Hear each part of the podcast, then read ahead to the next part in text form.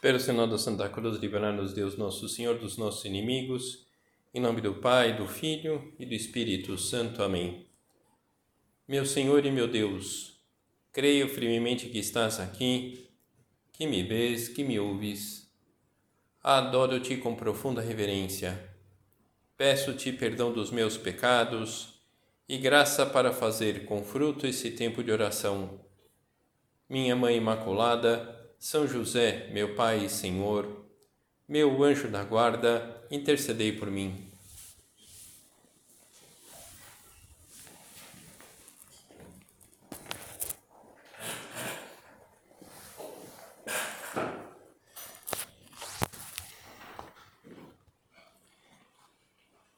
No dia 28 de novembro de 1982, Papa João Paulo II ele erigiu o Opus Dei como uma prelazia pessoal. É, digamos assim, é, foi dada nessa data uma estabelecida a efetivamente a configuração jurídica da obra dentro do mundo e da igreja. E e essa materialização foi importante porque o aspecto jurídico, dentre vários, é um elemento importante para caracterizar uma determinada entidade, concretamente como aquela instituição ela se desenvolve, é, como se dá a relação entre os membros, é, os, os direitos e deveres dos membros daquela instituição. É, então, essa materialização é necessária para se saber exatamente o que é aquela, aquela instituição. Também, é, até hoje, é, menos, mas durante muito tempo havia uma dúvida se é, a obra era de fato fazia parte ou não da Igreja Católica.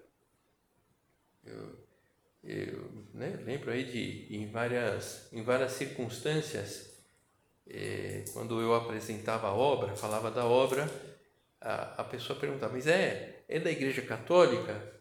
É, é da Igreja Católica. E agora, com todos esses meios midiáticos, fica um pouco mais fácil de a gente compreender tudo isso.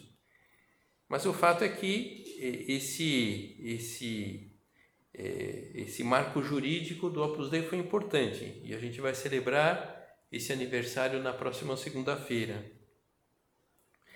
E, e, também para ficar claro que é, Deus suscita a obra é, para facilitar o caminho de santificação de muitas pessoas através do trabalho, através das, das suas atividades cotidianas.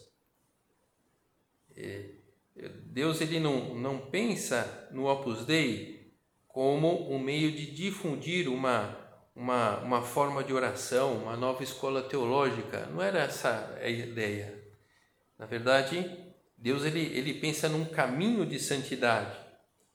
E esse caminho estava tão claro na cabeça de, de São José Maria, ele via como algo tão natural na vida do ser humano, que ele não pensava nem mesmo dar um nome para isso. Imagina, se hoje ainda tem confusão em torno do Opus Dei, imagina o Opus Dei sem nome, né? Aí ia, ia ser uma confusão. E, e, de fato, o nome da prelazia surgiu de maneira assim muito despretensiosa. O São José Maria ele levava todas as suas descobertas, as luzes de Deus, para o seu diretor espiritual, que sabia o que estava ocorrendo. E um dia o diretor espiritual perguntou para São José Maria: e aí, como vai a obra de Deus? E, digamos assim, e pegou, né? Pegou o nome Opus Dei, obra de Deus.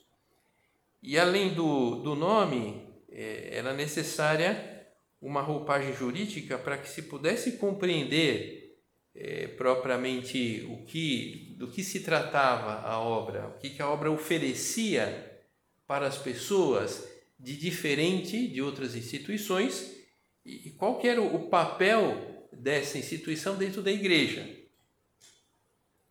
Creio que para os advogados essa eh, talvez tenham mais sensibilidade para a importância da realidade jurídica. Eh, digo isso para que não nos preocupemos se a realidade jurídica é para nós uma, um item acessório. Um dos primeiros eh, jovens que pediu admissão à obra, ele, a primeira vez que ele ouviu porque São José Maria ele tinha essa, essa ideia, ele sabia da importância da configuração jurídica da obra. E, então, quando esse, esse rapaz ele ouviu pela primeira vez é, que era preciso rezar pela jurídica, solução jurídica da obra, então ele conta é, é, que, puxa vida, né? Quando ele ouviu isso pela primeira vez, rezar pela solução jurídica da obra. Então ele, começa, ele, ele comenta que eu nunca tinha pensado que a obra precisava de uma solução, menos, muito menos jurídica. Bom, né, se a gente está um pouco nessa linha, não tem problema, mas é um, é um aspecto importante. Comenta São José Maria numa pregação: Aconselho-vos que leveis uma vida de ação de graças Olhai tudo o que temos, pouco ou muito, devemos ao Senhor. Não há nada de bom que provenha de nós. Se alguma vez vos encherdes de soberba, dirigi a vista ao alto e vereis que se algo nobre e limpo há em vós, deveis isso a Deus. Então, é, é tudo isso que é, São José Maria foi recebendo e foi transmitido para as pessoas, ele, ele sabia que devia tudo isso a Deus. E, e, e, ele tinha essa consciência que ele precisava transmitir isso. É, ele precisava transmitir e de alguma forma que aquilo que Nosso Senhor transmitiu a ele perdurasse ao longo do tempo, ao longo dos anos, ao longo dos séculos. E como a gente faz diante de algo que é, não é passageiro, é, essa, é, esse é um dos das diferenças de uma instituição da igreja e de um movimento. Então, em geral, o movimento ele aparece dentro de uma circunstância específica para um público específico e ele muitas vezes ele começa e depois morre porque cumpriu, não porque faliu, digamos, né? Mas porque cumpriu a sua missão. Às vezes pode acontecer que aquela missão inicial daquele movimento é, toma corpo e aquilo acaba se transformando numa instituição da igreja, que é para perdurar enquanto durar as pessoas que fazem parte da igreja. Então, o Opus Dei não é um movimento, é uma instituição que perdurará enquanto São José Maria falar, né? enquanto houver homens e mulheres sobre a terra. Porque enquanto há homens e mulheres sobre a terra, é, há um compromisso desses homens e dessas mulheres se santificarem. E a obra se apresenta como um caminho de santidade concreto. Enfim, né, é, essa origem divina que não é fruto é, do desejo de um homem de fundar alguma coisa. É, então, eu tenho, tinha né, um padre é, conhecido lá em, quando eu morava em São Paulo, que ele, desde sempre, ele, ele tinha uma, uma ideia de ter um grupo com umas determinadas eh, características. Então ele se ordenou, ele estava com esse negócio na cabeça, ele começou a transmitir para algumas pessoas que toparam aquele assunto. O fato é que ele começou uma instituição nova, dentro daquilo que ele tinha sonhado ao longo de tanto tempo. São José Maria não tinha isso. Ele começa lá o Opus Dei porque Deus mostra para ele ele, inclusive, tenta ir atrás para ver se já havia algo é, da maneira como Deus mostrou para ele. Ele viu que não tinha, então ele arregaçou as mangas e começou a trabalhar para é, que para instaurar essa obra de Deus no âmbito da igreja. É, então, o primeiro ponto de exame é que nós podemos aproveitar a meditação para pensar um pouquinho. Enfim, nós estamos aqui agora e o que nos une aqui é, com mais ou menos intensidade esse espírito do Opus Dei. Algumas de vocês conhecem já há mais tempo, outras conhecem há menos tempo, estão aprofundando no conhecimento desse espírito. É, então, é, é, aprofundar no conhecimento desse espírito, é, colocando rapidamente em prática aquilo que a gente vai assimilando. É, então, em, em, que sentido? Para a gente pensar se, de fato, isso que, que tem me chamado a atenção, que tem me encantado, eu, eu tenho procurado colocar em prática. Porque senão a gente perde o timing, para dizer de uma forma, e aquilo que no primeiro momento era algo que nos chamava atenção, por não ter colocado em prática, não ter vivido, aquilo é, perde força. É, há uns anos atrás, ainda se utiliza, logicamente, é, uma ferramenta que foi sendo é, aperfeiçoada ao longo do tempo. É, quando eu estava na, faculdade de engenharia, estava começando, é, enfim, eu vou, vou, vou pensar que eu sou velho, né? Mas é, estava começando o uso do AutoCAD, que é uma, né, uma aplicação da, da engenharia que ajuda em vários aspectos de projeto. E, então, como eu não tive na faculdade, para mim seria importante, então eu fiz um curso de AutoCAD mas quer dizer, eu fiz o curso, mas depois eu não, não coloquei em prática aquilo. Então era um, um, né, um aplicativo que tinha muitos comandos, muitas coisas. Então, enfim, não, acabei não, não aprendendo é, e não desenvolvendo habilidade nesse recurso. Então é preciso que a gente, vendo, se identificando com esse espírito, que a gente procure, na medida do possível, colocar em prática esse espírito. É, e depois, também é uma forma ah, de vivendo esse espírito, talvez outras pessoas como nós se interessem por, por viver essa, essa prática.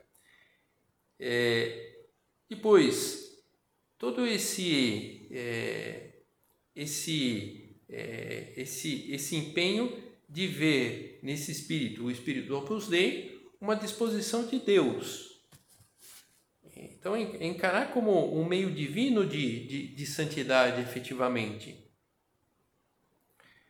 O, esse itinerário jurídico, que é, em 1982 ele foi, digamos assim, finalmente terminado, configurado, ele, ele, ele demorou, é, desde 1928 até 1982, esse itinerário jurídico foi é, dando passos, passos mais rápidos, passos mais lentos, e até chegar ao que realmente é a obra hoje, uma prelazia pessoal, é o nome técnico da instituição dentro da igreja.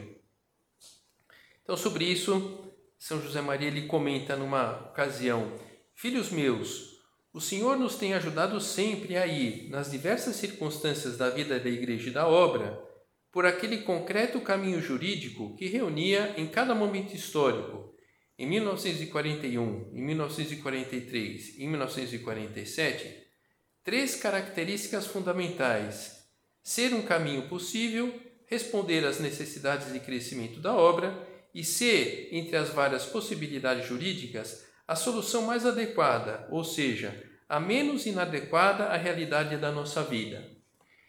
E essas datas, elas estão relacionadas com o quê? Com, com momentos de aprovação importantes.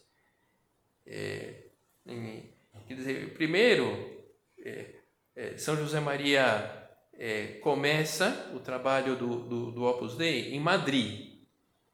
E, e de alguma forma ele, ele via o, o, o caráter universal do Opus Dei. O Opus Dei não era é, para ajudar as pessoas de Madrid a, a se aproximarem, estarem próximas de Deus. O Opus Dei não era para as pessoas da Espanha é, viverem perto de Deus e buscarem a santidade. O Opus Dei era uma obra voltada para o mundo. Então, é, ele precisava dessas aprovações. Então, o que que uma primeira aprovação era essa, que o bispo lá de Madrid é, permitisse que ele, que ele fizesse, que ele levasse em frente o Opus Dei. E ele consegue. É, depois, é, lá por volta de 1940, o, o Opus Dei ele começa a, a se desenvolver em outros países. Então, ele, o Opus Dei precisava uma autorização para funcionar em outro país. Então, 1941 consegue uma, uma autorização pontifícia, digamos assim, para chegar ao que o Opus Dei é hoje. Está lá trabalhando nos cinco continentes, há um espírito comum, é, adaptado à realidade de cada um dos cinco continentes. Então, para quem tem um olhar um pouco superficial ou pouco informado, é, talvez não percebesse o fundamento dessas mudanças e, e considerar meras formalidades. Então, São José Maria explica que não é uma mera formalidade. O nosso itinerário jurídico parece tortuoso aos olhos dos homens, mas quando passar o tempo, ver-se-á que é um avançar constante perante Deus com uma providência ordinária, pouco a pouco se faz o caminho, até chegar àquele que será definitivo, para conservar o espírito, para fortalecer a eficácia apostólica. Então, talvez para entender um pouco melhor a importância de tudo isso que nós estamos vendo, eh, São José Maria ele usava de uma, de uma analogia que talvez ajude. Eh, então, ele, ele falava que é, somente é, enfim, São José Maria ele morreu antes de 1982. Então, de 1928 até 75, quando ele faleceu, ele, ele falava que o Opus Dei é, é, é, é como um homem é, que é, é, aluga um terno e o, e o terno fica um pouco desconjuntado nele, né?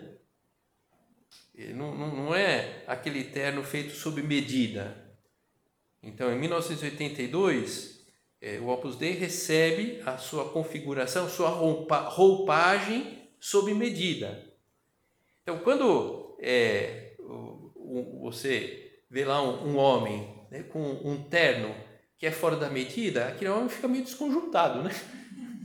Quer dizer, é, não, a apresentação dele causa uma impressão ruim, até a gente pode é, tirar umas conclusões equivocadas daquela pessoa. Pois bem, enquanto não houvesse essa configuração jurídica pertinente à obra, a obra estava um pouco desconjuntada.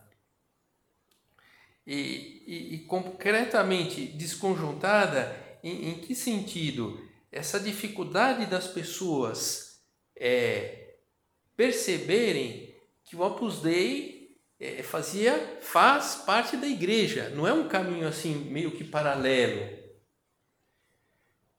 O, o prelado da obra, anos atrás, ele deu uma, uma entrevista e ele falava isso. A expressão partezinha da igreja é de São José Maria, que recorria ao diminutivo típico da sua fala aragonesa, para exprimir o tom afetivo com que empregava. A tentação da autorreferência está sempre à espreita de todo mundo. Às vezes por um excesso de entusiasmo, às vezes por desconhecimento de outras realidades ou por um ponto de vaidade. São José Maria nos quis prevenir contra esse perigo, ao lembrar-nos com frequência que o Opus Dei existe só para servir a Igreja como a Igreja quer ser servida. Se servir a Igreja expressão necessária do amor a Jesus Cristo, for sempre uma realidade na vida, foi sempre uma realidade na vida de cada um de nós. E, e se vamos por aí, nós iremos bem. Então, é, é isso. O Opus Dei é uma partezinha da igreja e, e, e vivendo o espírito da obra, nós estamos vivendo o que a igreja quer que a gente viva. O principal interesse de Deus, a igreja, é que nós sejamos santos. É, é que a igreja, as instituições, os movimentos ofereçam para as pessoas os meios para essas pessoas é, caminharem em direção à santidade.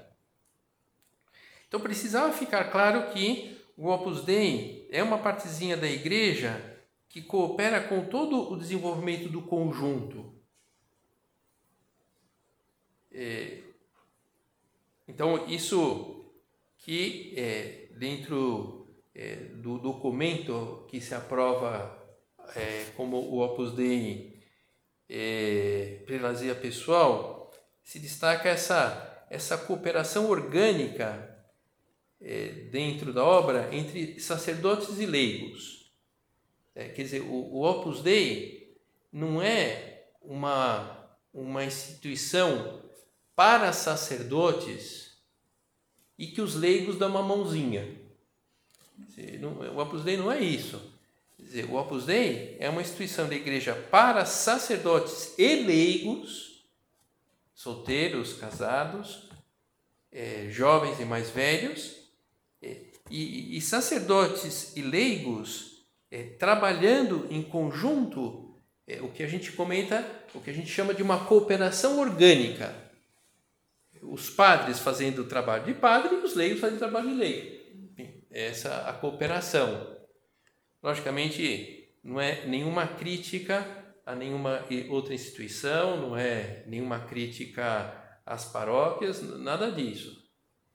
É, mas é isso, é uma, é uma instituição da igreja voltado para o fiel leigo, para, os sacerdotes, é, oferecendo a essas pessoas é, o caminho de santidade dentro das circunstâncias que as pessoas têm.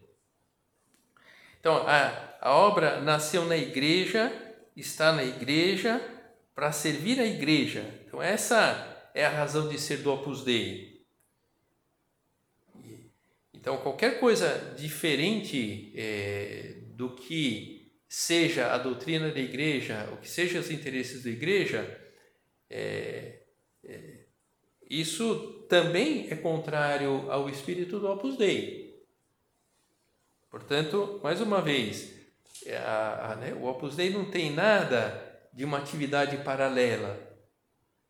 Então, se você tiver assim um pouquinho de paciência, você vai lá no site do Opus Dei é, e pega as falas de São José Maria. Aí você pega as falas de, de Dom Álvaro, as falas de Dom Javier, as fa falas agora de Dom Fernando, são o, é, o fundador e os prelados da obra que vieram em seguida. Vocês sempre vão ouvi-los falar é, de seguir o Papa, de, de rezar pelo Papa, vocês sempre vão vendo que nos escritos se faz muita referência aos escritos do Papa do momento. Por quê? Para deixar claro que nós estamos com o Papa, nós estamos com a igreja, nós na obra. Nós queremos secundar é, os interesses de Deus, da igreja, do Papa, através do espírito do Opus Dei. Bom, mas aqui o, o, o Papa, ele nunca fala do Opus Dei nas suas audiências.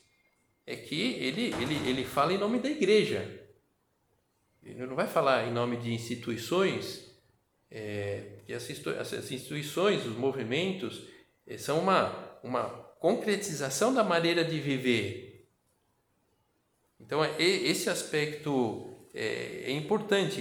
O Opus Dei como uma partezinha da igreja. A única ambição, o único desejo do Opus Dei e de cada um dos seus filhos é servir a igreja como a igreja quer ser servida, dentro da específica vocação que o Senhor nos deu.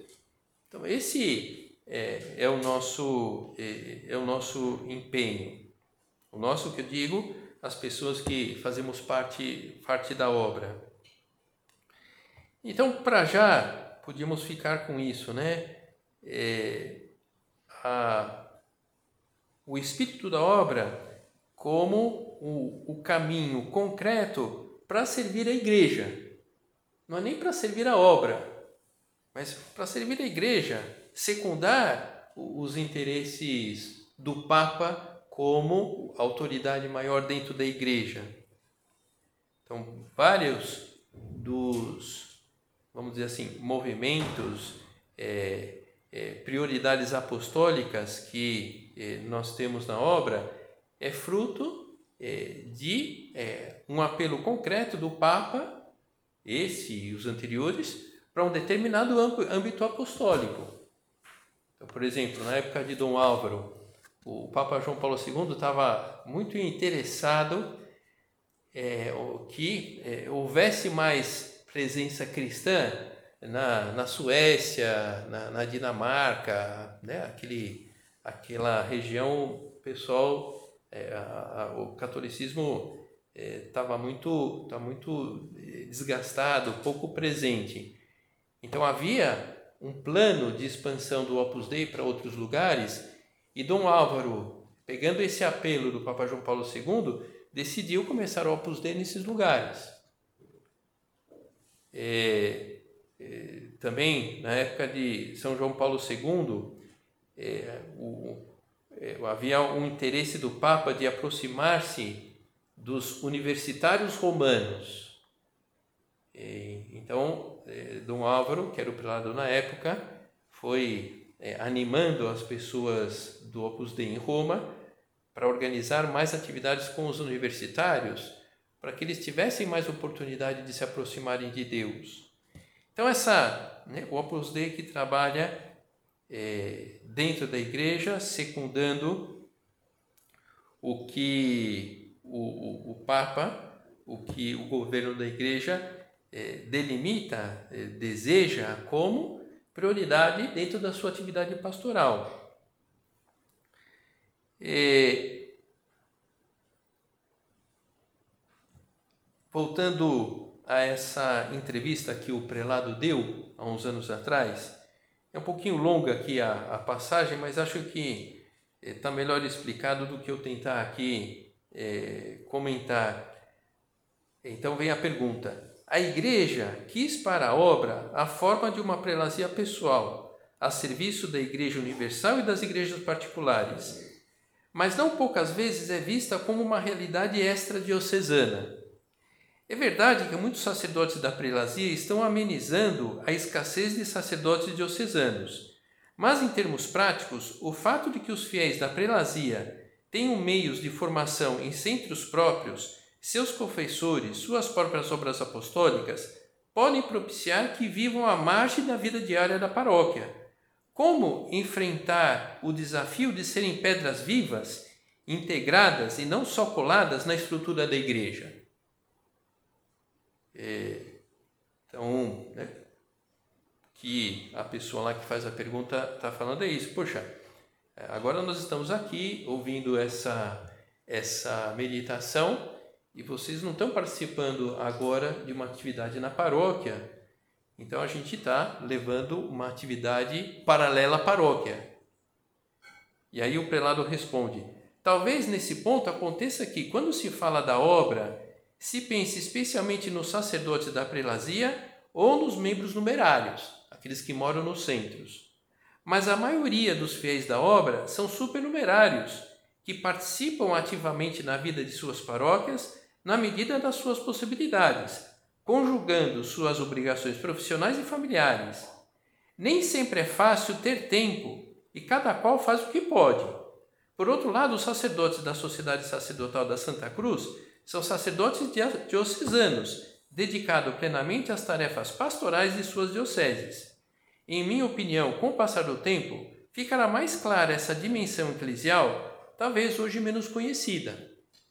Então, as famílias que participam do, do Opus Dei têm a sua formação no Opus Dei, é, mas vão à missa nas paróquias, algumas vezes ajuda, aqui mesmo, né? Tem gente que ajuda em pastorais, em atividades fora da obra, é, a preparação para receber os sacramentos são nas paróquias.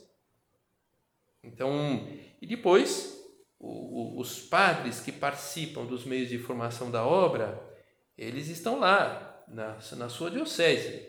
Aqui tem um padre desse tipo, lá em Franca, ele está lá na sua, na sua paróquia, não desenvolvendo tarefas do Opus Dei, mas atividades da paróquia. E se alguém se interessa pelo Opus Dei, ele vai explicar, ele vai orientar. Existe um padre lá na diocese de Votuporanga que realiza as atividades é, próprias da diocese lá de Votuporanga.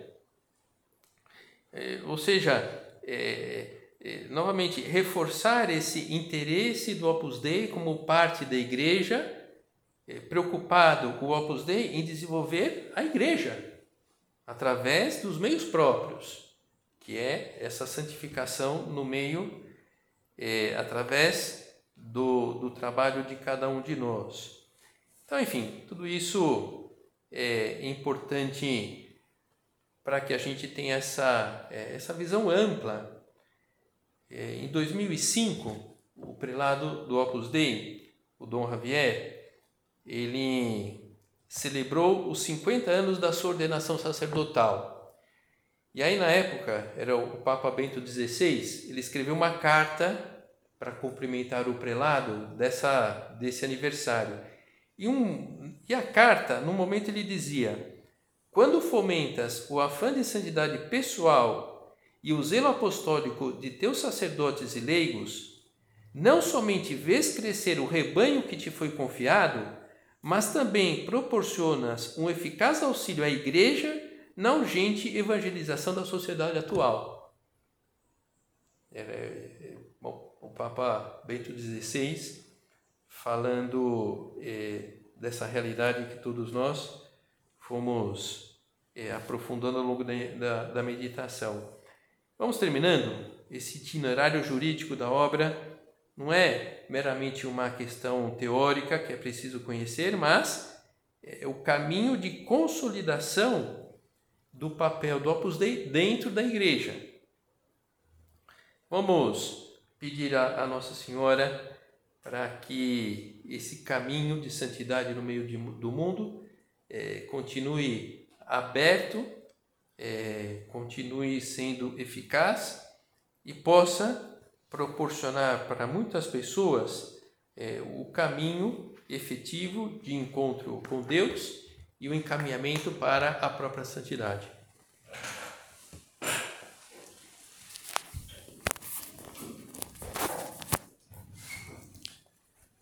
Dou-te graças, meu Deus, pelos bons propósitos, afetos e inspirações que me comunicaste nesta meditação. Peço-te ajuda para os pôr em prática. Minha Mãe Imaculada, São José, meu Pai e Senhor, meu anjo da guarda, intercedei por mim.